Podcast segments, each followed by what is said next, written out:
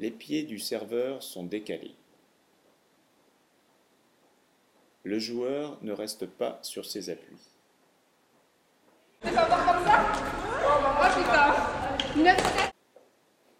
Certains servent à l'amble.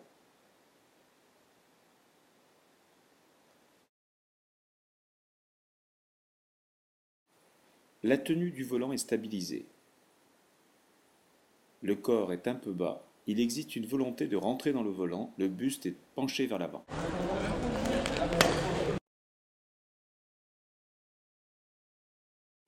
Le joueur commence à accélérer son geste par une plus grande amplitude du bras raquette et une plus grande dissociation segmentaire.